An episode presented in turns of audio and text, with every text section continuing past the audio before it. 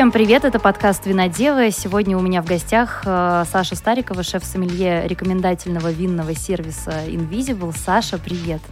Привет.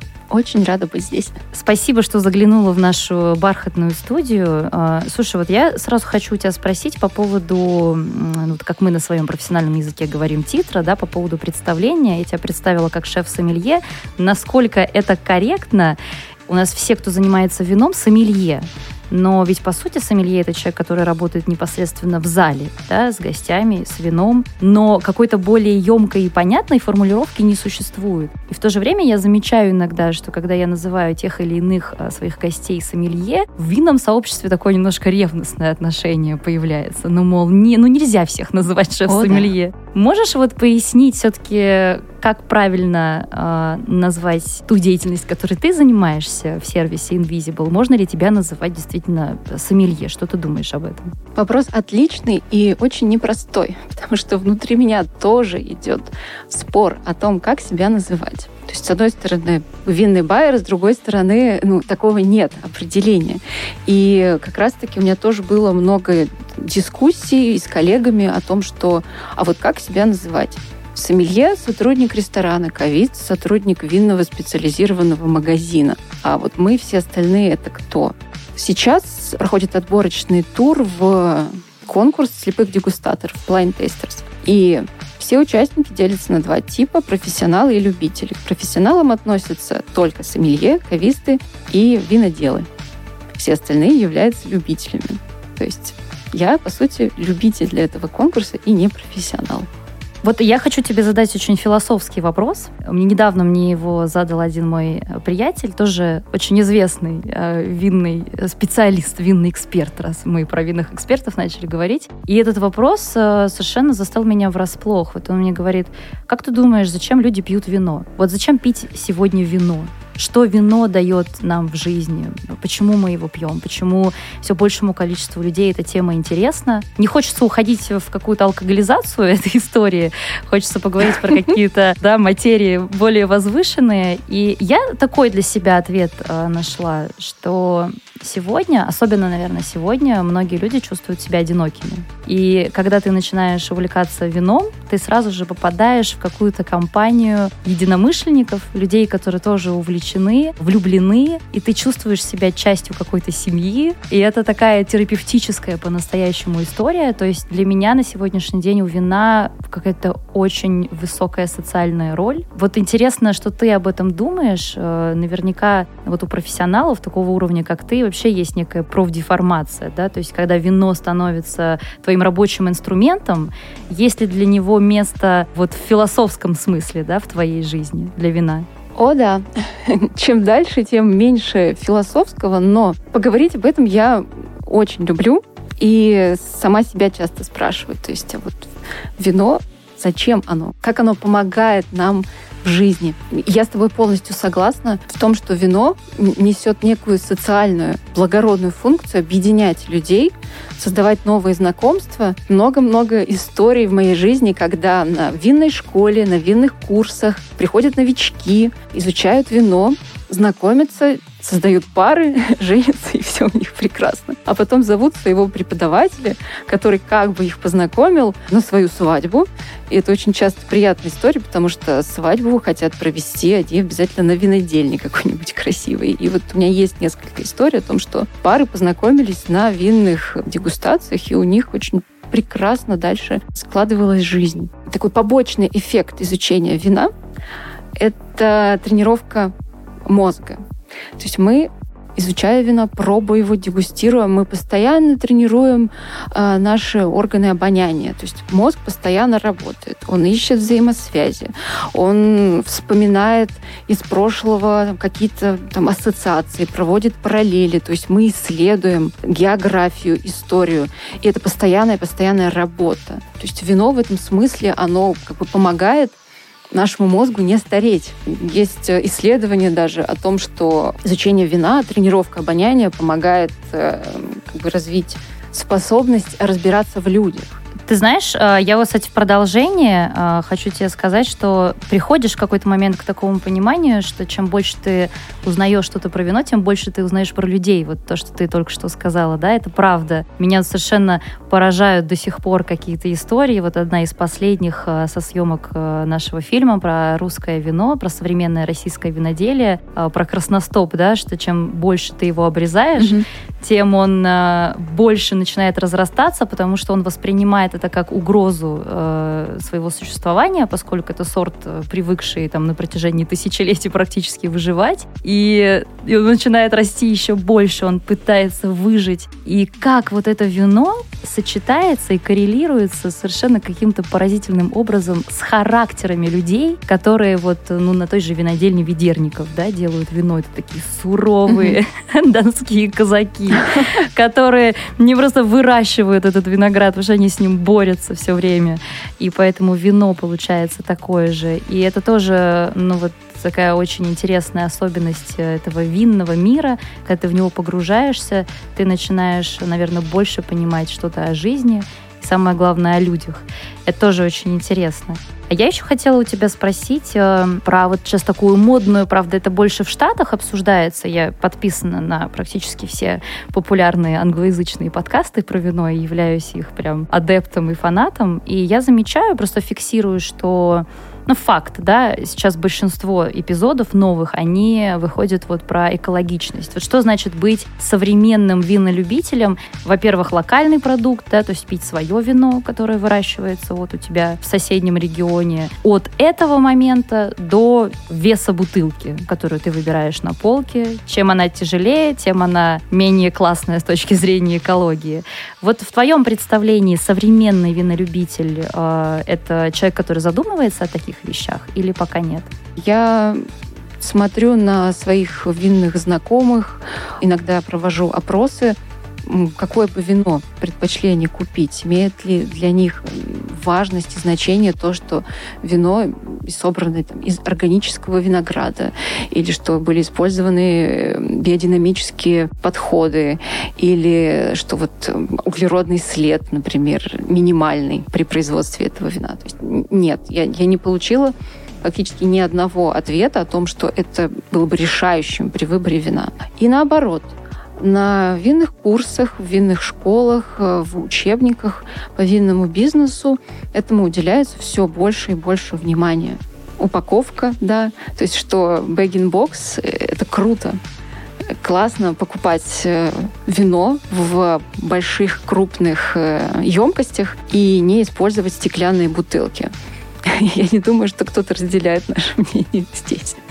А, то есть малый, очень малый процент людей. То есть мне кажется, что помимо экологичности, современный винолюбитель — это еще эм, простота, то есть отсутствие винного снобизма, это какие-то маленькие локальные хозяйства, это тренд на маленькие, малоизвестные регионы. Очень большой тренд для Москвы. Множество сомелье стараются подчеркнуть, что в винной карте собраны самые редкие рекольтаны что вы их нигде не встречали. Это супер микропроизводство. И вот здесь у нас, в, только в нашем ресторане, вы можете всех попробовать.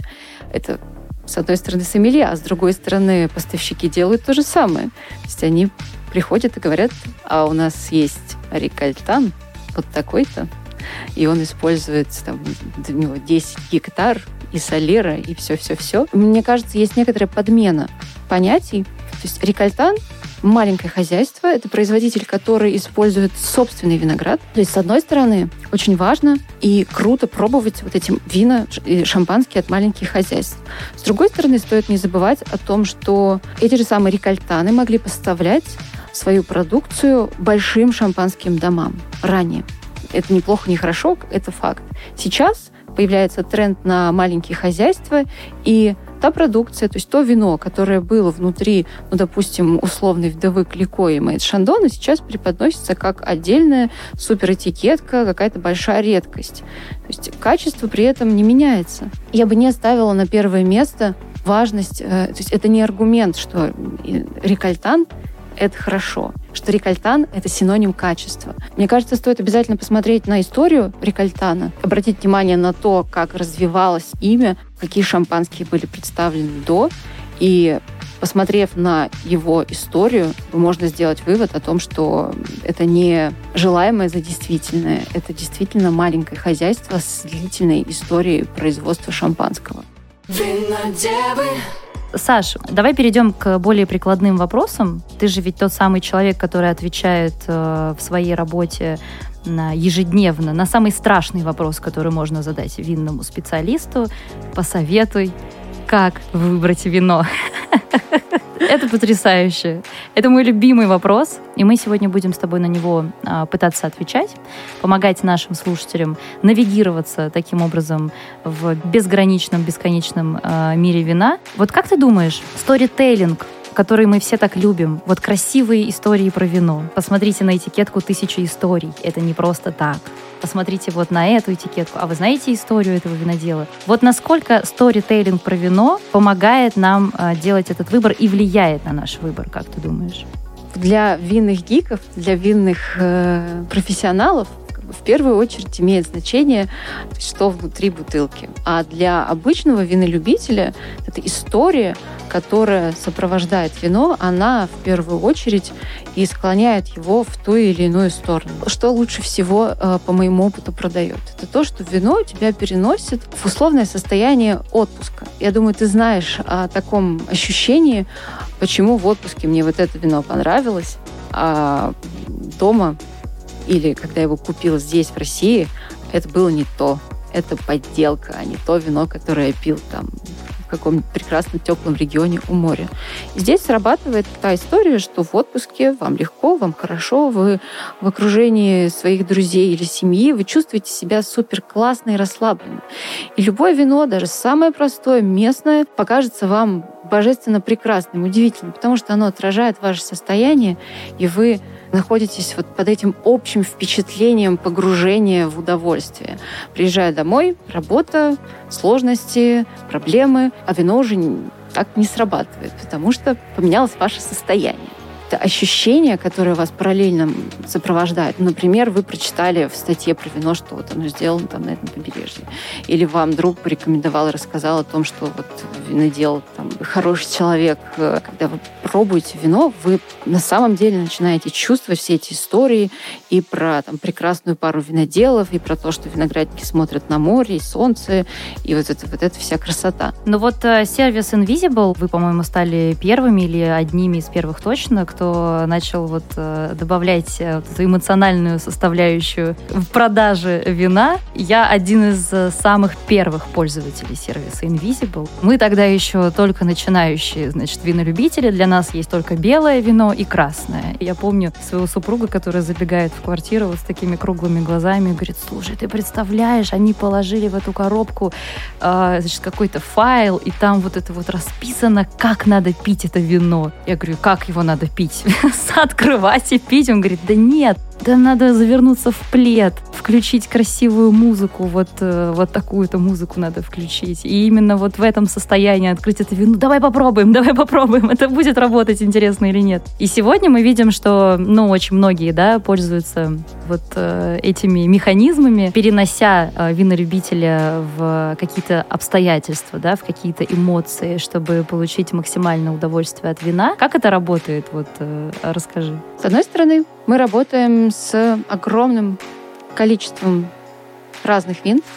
Мы отбираем вино по, в первую очередь по его органолептическим и качественным характеристикам. Вначале используется очень простой подход.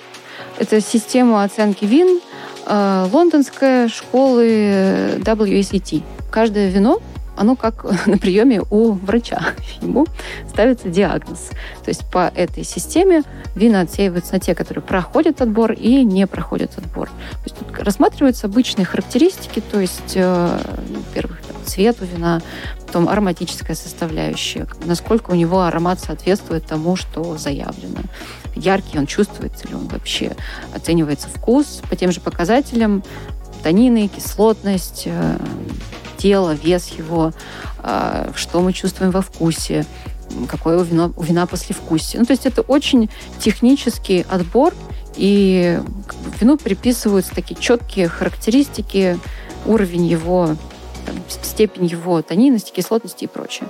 Другой подход, уже чуть более эмоциональный. Вино качественное, но рассказывает ли оно что-то? Есть ли от него какое-то ощущение вау? Хочется ли его дальше пить? Вот сделал ты глоток, а дальше, ну, тебе дальше интересно, дальше хочется, тебе хочется выпить его бокал или всю бутылку. То есть а, в некоторые вина ведут себя даже очень простые, в бюджетном сегменте ведут себя совершенно удивительным образом. То есть они уже во время дегустации тебе дают больше, чем ты ожидаешь от них. И, безусловно, такое вино хочется схватить, обязательно добавить его в портфель и постараться уже через текст донести вот это ощущение до покупателя, что можно почувствовать, куда это вино может перенести. Как э, вы эти сеты подбираете? Это же ведь должно быть э, какое-то стопроцентное попадание, наверное, в сезон, да, ну вот чтобы это вино подходило сейчас вот летом. В то же время вы должны объять, как-то изучить все тренды, чтобы быть вот в повестке. Но при этом я думаю, что покупатель Invisible это такой среднестатистический, да, современный, но все-таки там, не суперпрофессиональный, наверное, винолюбитель. То есть это еще и должно попасть в какой-то вот этот пресловутый универсальный вкус. Во-первых, мы работаем в команде. То есть сомелье это одно, есть еще другие участники, которые как раз видят то, что, например, не замечаем мы. То есть у нас есть маркетинг, который тоже любит вино и разбирается. У нас есть редакция, которая абсолютно уникальным образом тоже чувствует вино. У нас есть э, классная команда аналитиков, которые как раз смотрят за трендами. Я скорее не про винные тренды, а покупательские тренды, которые буквально собирают информацию там, со всех сторон о том, что происходит с покупателями вина каждый день.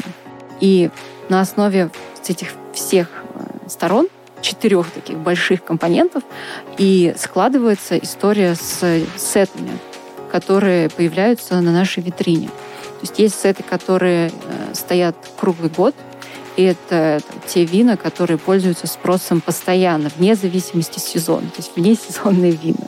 И здесь все очень просто. То есть это просека, это савиньон, и особенно новозеландский савиньон, это зинфандель. Это то, что любят максимальное количество покупателей готовы пить всегда. Дождь, снег, неважно. С другой стороны, да, есть э, узкосезонные сеты, и там тоже случаются разные интересные истории. Сет, который я очень люблю, то есть сет появился летом в жару. Это было розовое вино из э, апелласьона Черзола Добруца. Не очень известный апелласьон, не самый популярный, то есть тот же Прованс гораздо популярнее, но вот эта бутылка вина розового, средняя цена полки у нее была, то есть оно не супербюджетное и недорогое, и во время дегустации ты чувствуешь, что оно совершенно сумасшедшим образом переносит тебя в черешневый сад. Ты окружен корзинами черешни, и ты вдыхаешь запах, пробуешь вино, и ты чувствуешь черешню. Помимо всех остальных ягод, которые можно найти в этом розовом вине. И вот выпустили мы ящик итальянской черешни, и это был совершенно сумасшедший взрыв. Мы решили проэкспериментировать, а как сочетается подобная история с февралем.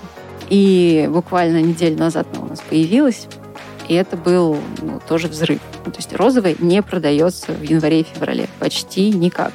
Но не про это вино. Но это метод invisible, понимаешь, он работает все-таки. Видишь, вы теперь в феврале, продавая розе, в этом убеждаетесь. Это, это очень круто. Но в то же время наверняка были какие-то сеты, э, которые сложно заходили, и вы тоже, наверное, там проводили какую-то аналитическую работу. А расскажи про какой-то сет, который, может быть, э, ну, хорошо, наверняка тоже зашел, да, понятно, что это какая-то там ваша метрика, но вы ожидали большего, например, от этого. Мы постоянно проверяем эти все современные тренды.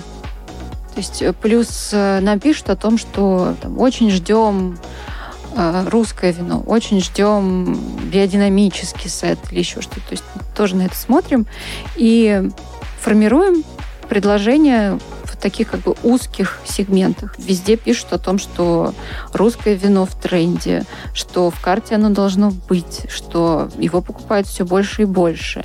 И вот мы формируем сет русских вин, э, но он то есть, не пользуется той популярностью, какой, например, должен, исходя из наших данных.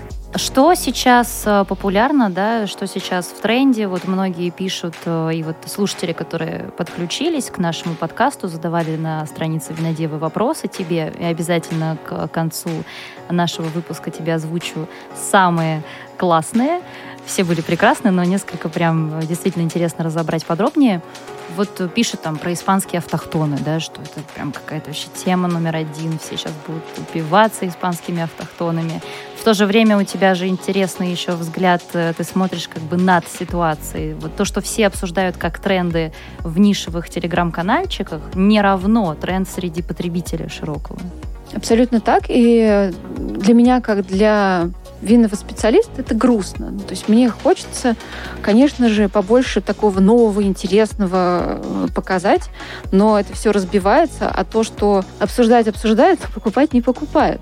Я вижу, что среди поставщиков расширяется линейка испанских вин, то есть приводят какие-то супер редкости. Белую гарначо бланка э, с танинами. То есть это не оранж, это не то, как бы, к чему ты привык и готов.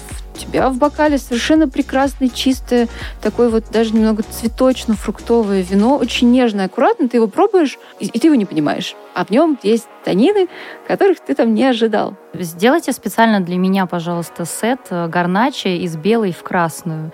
Я вот однажды так поэкспериментировала в Барселоне, как раз-таки по рекомендации шеф-сомелье, который э, помогал нам э, во время ужина с выбором вина. И мы ему говорим, а удивите нас как-нибудь там, что-нибудь такое посоветуйте нам неожиданное. Он такой, я вам посоветую, я вам э, принесу белое вино и красное, оно будет из одного сорта. Это прям было очень круто. Сделайте такой сет, пожалуйста, специально для, для Даши Орловой в Invisible. Пожалуйста. Договорились, договорились. Тем более материал в марте приедет очень полезный для нас. Я сама большой фанат э, сорта Шарелья. А твой идеальный сет как выглядит? Вообще мы ввели полгода назад новый для нас формат. Это сет, который называется «Выбор редакции». И он, как правило, один из самых любимых. То есть в выбор редакции попадают вина, которым не нашлось места в других, э, более понятных сетах. Этот сет обновляется каждый месяц, что очень радует нас. И вот туда мы стараемся поставить всякие драгоценности, звездочки, которые попадаются на нашем пути. Вот мы недавно поставили в Като Шампинуа красное невесомое вино из шампани, совершенно наилегчайшее, как вот шелк э, воздушное. Слушай, ну поделись еще какими-нибудь классными инсайтами. Ты говоришь, что вот новые какие-то интересные вина придут. Э, в продолжении разговора о трендах, вот что ты уже видишь. Кстати, интересно, что ты никогда не поставишь сейчас в сет, что является, ну вот, условно модным и почему? Если говорить о мире вообще, то пока я не поставлю в сет вино натуральное, которое пахнет э, этим ультраконцентрированным скотным двором, где вот эти супер ароматы, где ацетон чувствуется, где много летучей кислотности. То есть вот это я пока не поставлю. Очень спорное, в котором как раз идет конфликт. Это дефект или это почерк винодела? Вот он так видит. У нас, кстати, такой был вопрос, что ясновидящее, от наших слушателей. Вот э, споры, понятно, не утихают, а у тебя-то какое мнение по этому поводу? Если э, вино доставляет удовольствие, есть если его приятно пить, если вот эти ноты особенные, которые можно иногда характеризовать как дефектные, они его делают более интересным, сложным и подчеркивают основу, то тогда это прекрасно сделанный образец натурального вина. Но когда дефектные ароматы превалируют, то это уже скорее способ прикрыть э, недостатки таким маркетингом. А вот расскажи еще подробнее про... Мне кажется, что э, у вас еще какая-то есть такая миссия образовательная, да? В прошлом году я впервые в одном из сетов попробовала, а, это, по-моему, из Армении было вино, э, сорт кангун. Это прям было такое легкое, такое изящное, такое невесомое вино. Оно так классно зашло с закусками, со стартерами. То есть вот прям в начале нас в объятия просто скрепило свои нежные и мягкие. Это было великолепно великолепное вино. Я потом к нему возвращалась много раз. И многие мои друзья после дня рождения, они просто вот записывали, да, порядок, вот как мы пили вино из этого сета. Какие ты дала бы рекомендации сейчас нашим слушателям по выбору вина вот на вечер, да, или там на выходные, когда тебе нужно не одну бутылку купить, а тебе нужно купить несколько, но тебе нужно это еще сочетать. То есть купить что-то такое универсальное, с одной стороны, а с другой стороны, чтобы оно было интересное, чтобы ты мог пить это весь вечер. При всем уважении к новозеландскому савиньону и к просека, пить только это вино весь вечер ты не будешь. Это как раз тот вопрос, над которым мы бьемся при создании сета. К примеру, летом у нас была история про мега-дачный сет. Лето все уезжают на выходные на дачу, и как раз нужно подобрать такое вино, которое понравится тебе, гостям, и на свежем воздухе его можно будет пить. Родилась концепция два белых, два розовых, два красных легких, два красных более насыщенных и две бутылки, одна белая, другая красная для себя когда гости уехали, ты хочешь выпить э, вина сложного, как раз закрыться от всех, и вот там уже вино на даче для себя. Кстати, хочется сказать про армянское, ты так его описала. Я сразу вспомнила, как я сама съездила два года назад, год назад э, в Армению и как-то переоткрыла для себя эту страну, совершенно потрясающая. Это удивительные вина. Я влюбилась в Аскиат, белый автохтон, который обладает хорошей кислотностью, звонкий, чистый и с дубом хорош, и без него, или арени нуар, как замена пино нуара, к примеру. То есть тоже легкое, красное, такое воздушное вино. И мне даже кажется, что у Армении на рынке довольно хорошие перспективы, потому что они чувствуют как построить продвижение. Возвращаясь к методу, по которому мы помогаем сегодня нашим слушателям выбирать э, идеальное вино, будем миксовать с вопросами еще от наших слушателей, потому что их было много. И вот э, сейчас э, такая дилемма для многих — год. Вот это вот ты пришел в магазин, ты видишь на бутылке год, как правило, большинству людей он вообще ни о чем не говорит, а мы слышим постоянно от разных винных экспертов, что год очень важен. Если мы отбрасываем все винные справочники, где описаны года, какой лучше, какой хуже, какой пить, какой хранить, и хотим вывести какое-то универсальное правило, то есть мы пришли не в винный бутик за вином, где кавист вам подскажет, мы пришли в супермаркет, за бутылкой вина и хотим быстро сориентироваться во всех этих винтажах, здесь правило мне кажется, самое простое следующее. Вот есть год на бутылке, а есть дата розлива вина на контр-этикетке, то есть на оборотной стороне. И вот дата, когда вино было разлито, имеет важное значение. Вино в обычных условиях, не специально, хранится не очень долго.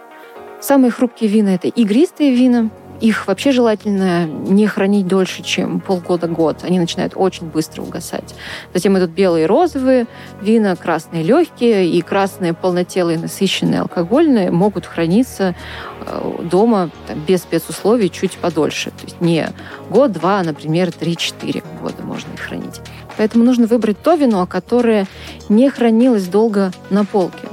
Здесь мы примерно высчитываем. Есть дата розлива, после которой вино поехало к нам и какое-то время простояло на полке в магазине. И мое правило, что лучше от этой даты отсчитывать год-два и не покупать вино позднее этого срока. Для игристых желательно не больше, чем год. Для белых легких тоже желательно год. Но два тоже нормально. И для всех остальных в целом два года, потому что нет правильных условий хранения, мы не можем получить всю палитру удовольствия от вина, которое там, хранилось дольше, чем нужно в неправильных условиях. Риоха резерва долгое время выдерживалась у производителей. Поэтому в супермаркете мы увидим какой-нибудь классный год, 15 16 или можем даже 14 увидеть год. Но если посмотреть на контратикетку, разлито оно там гораздо позже. И знаете, что вино сейчас в прекрасной форме. Если мы видим бутылку белого вина, которая там, год урожая у него, например, тоже 4 года назад был, то есть сейчас 2023. Вино, например, 2019 года урожая. Для белого недорогого вина это очень приличный возраст. Но мы смотрим на контр-этикетку и видим, например, что оно было разлито всего лишь год назад. Без даты розлива такое вино не нужно покупать. Имеется в виду, что не надо покупать вино сейчас 2019 года в супермаркете. Скорее всего, оно уже не такое свежее и прекрасное. Угу. Еще тогда сразу тебе вопрос. Э, и часто мы приходим в магазин, мы видим на бутылках какие-то награды, какие-то наклейки, какие-то отметки. Влияет ли это, как эта награда это существенная? Означает ли это, что мы получим какое-то невероятное вино внутри или нет? Большинство этих медалей, которые изображены на этикетке, они не значат почти ничего. Конкурсы, на которые, может быть, стоит обратить внимание, именно награды, то есть это заслуженные винные издания и винные критики.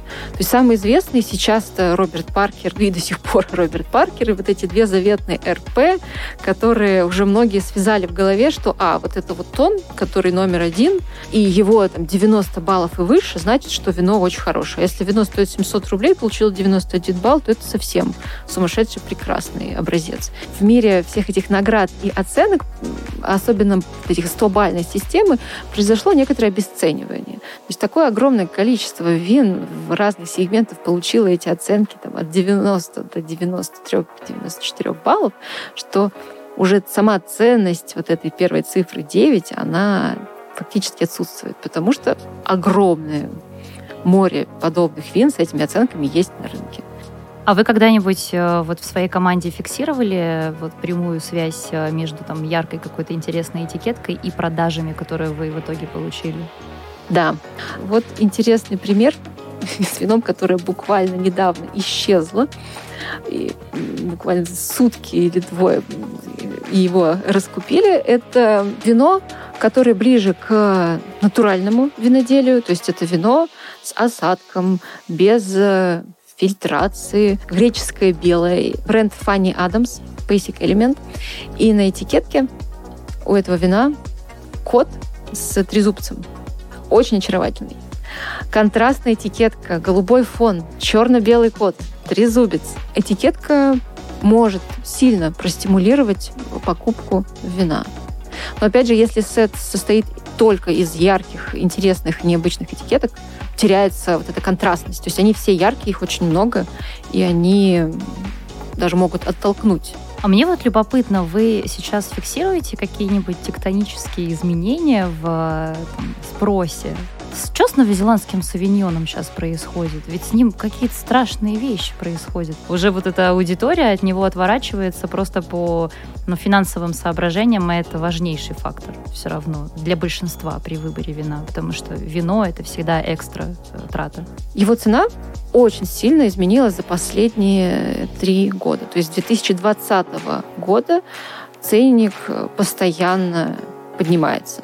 То не урожай, то логистика, то еще что-нибудь, то санкции. Происходит дефицит вина на рынке, то есть его недостаточно, а спрос на него высокий. Цена растет, и вот сейчас как раз тот момент, когда его спрос начал, спрос на новозеландский савиньон начал несколько снижаться. То есть э, то, что раньше стоило условно там, 1200-1300, три года назад, сейчас стоит 2000 рублей. И вот за 2000 рублей покупатель уже не хочет то есть он не хочет тратить э, вот эту сумму на простой и понятный новозеландский савиньон. То есть он будет искать его альтернативу и будет искать что-то похожее, но которое будет по-прежнему стоить, вот, там, грубо говоря, от тысячи до полутора, а желательно еще дешевле. Сейчас э, на рынке появляются южноафриканские савиньоны. И вообще, в принципе, Южная Африка, она способна сделать и сорт Шираз, сира в австралийском стиле, и Савиньон Блан в новозеландском очень легко. Кажется, что Южная Африка заменит Новую Зеландию. Вот э, мы с тобой еще обещали ответить на вопросы от наших слушателей. Какие-то мы уже успели задать. Вот смотри, хороший был вопрос от нашей слушательницы Ольги. Какие у тебя есть винные мечты? У тебя есть винные мечты? Мне бы хотелось быть не только теоретиком, который читает, дегустирует, а погрузиться в этот процесс и создать вот э, что-то совершенно интересное, что будет про меня и про место, где сделано вино. То есть это такая как бы, идеальная цель или мечта, которой, я думаю, многие стремятся как высшее какое-то достижение. Или, например, есть еще такая, получить э, мастеров сомелье или мастеров вайн, которых нет в России. И в какой-то момент мне очень хотелось стать мастером вайн, но на пути к этому я поняла, что это не совсем то, что я представляла, и то, сколько усилий надо для этого приложить, это, конечно, сумасшедший объем работы. У меня, кстати, тоже я с тобой поделюсь. Э, у меня есть тоже маленькая моя винно-журналистская мечта. Э, у нас всего 23, по-моему, вот мастеров вайн в мире. И, если я не ошибаюсь, всего 4 из них женщины.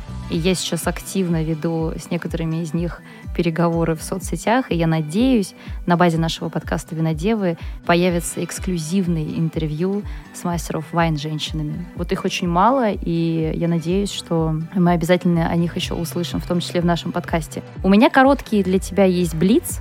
Ты можешь отвечать коротко, можешь развернуто, как тебе будет удобно. Поскольку, мне кажется, вот вопросы от слушателей мы уже максимально объяли, ну, то есть ответили практически на все. Вот, а, вот еще Ирина спрашивала по поводу фильмов культовых, да, про вино. Ну, вот «На обочине», да, например. Все смотрели прекрасный фильм «На обочине». Кто не смотрел, я этим людям страшно завидую, потому что вы получите максимальное удовольствие от просмотра. Веришь ли ты в то, что такие фильмы э, какое-то имеют отношение к реальной популяризации популяризации конкретных вин. Вот как, например, Пино-Нуар после фильма «На обочине».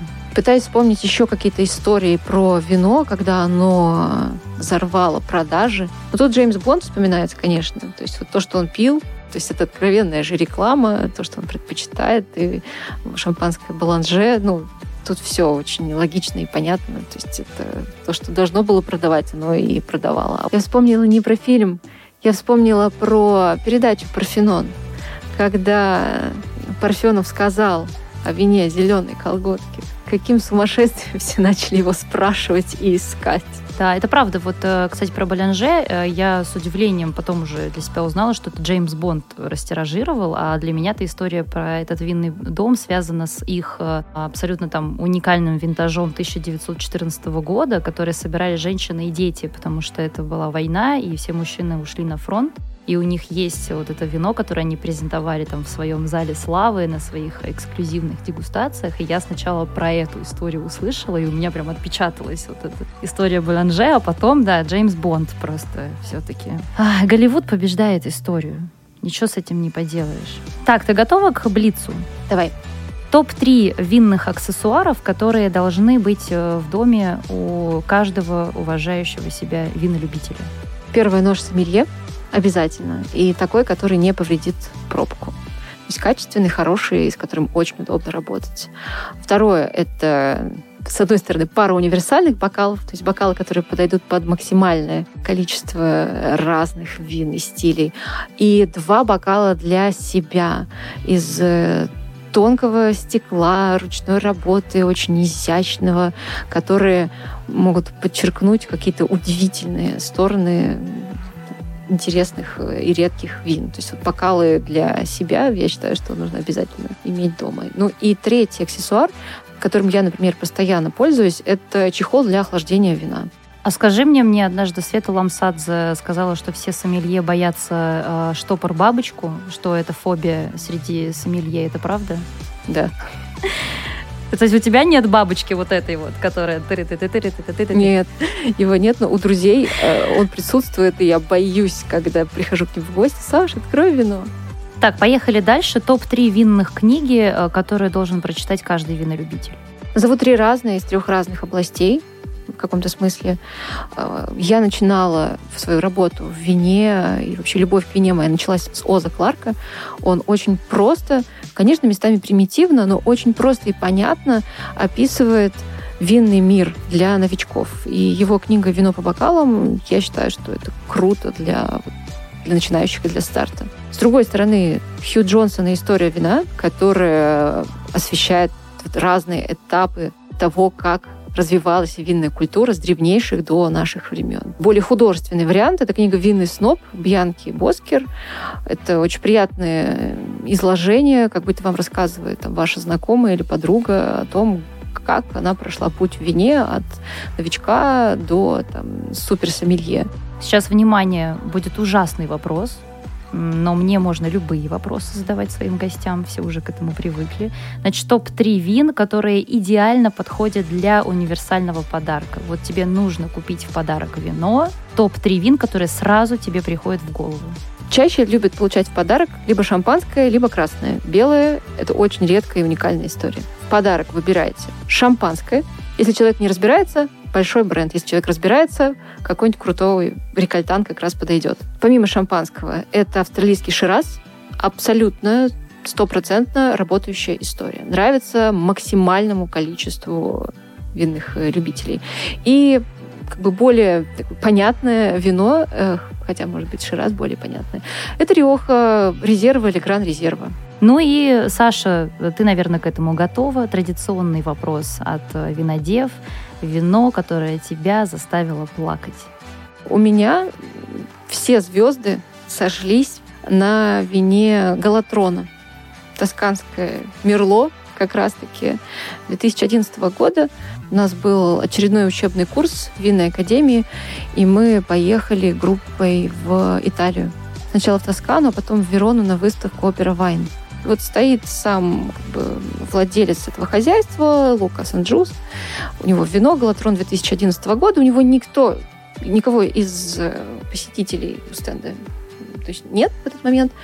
И я подхожу, попробовать что-то новое, интересное, я пробую, и вот в этот момент мир остановился. Чувство любви. Ты пробуешь вино, и ты чувствуешь любовь. Вот вспомни свое ощущение влюбленности, когда ты влюбилась в человека. Есть момент, когда как будто что-то щелкает в голове, и ты, и ты чувствуешь влюбленность. У меня абсолютная волна чувств какая-то сумасшедшая. То есть, э, там, я не знаю, слезы, не слезы, но там все, там эмоции зашкаливали, и это все происходит у меня в голове, а естественно, что вокруг мир идет. Но внутри меня время замерло и остановилось. И я потом бегала к своим однокурсникам, говорила, вы пробовали его, вы почувствовали вот это. Конечно, никто не почувствовал. Все говорили о том, что, ой, классное, очень хорошее, вообще замечательно. Мерло, да-да-да, супер. Время прошло, конечно же. Я снова решила попробовать это вино. При других обстоятельствах этой магии уже не случилось. То есть ты влюбляешься в этот момент влюбленности, он происходит вот как вспышка раз, а потом просто начинается уже чувство. И я люблю это вино до сих пор. Я счастлива, когда есть возможность его попробовать. Но я помню, что вот эта первая э, влюбленность, она была вот в тот момент.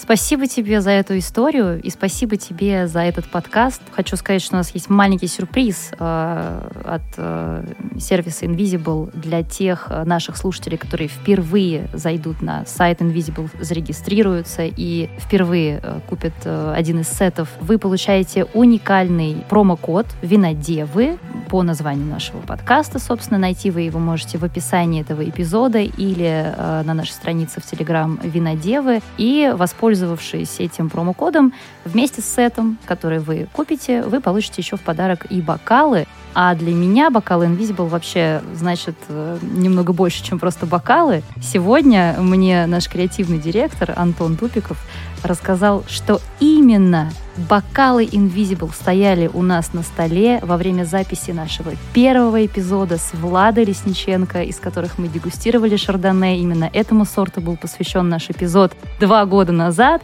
И после этой съемки мы, э, знаешь, есть такая традиция в фильмах, то есть когда ты снимаешь фильм, и после первой съемочной смены тебе нужно написать имена всех э, участников смены, актеров, там, реквизиторов, звукорежиссеров, короче, всех-всех-всех, и разбить. Ну, там, обычно это тарелка, ну, какой-то вот стеклянный предмет, и разбиваешь это. И там, ура, все, вот шампанское, все заканчивают смену. И мы разбивали бокал Invisible и написали mm-hmm. наши имена. Это прям такой очень тоже душещипательный, особенный момент э, для нашего подкаста и для моей команды. И я очень рада, что слушатели наши тоже смогут э, получить в подарок э, такие бокалы. Саша Старикова сегодня была в гостях у Винодев, шеф-сомелье рекомендательного винного сервиса Invisible. И мы с вами на этом прощаемся. Пока-пока. Винодевы.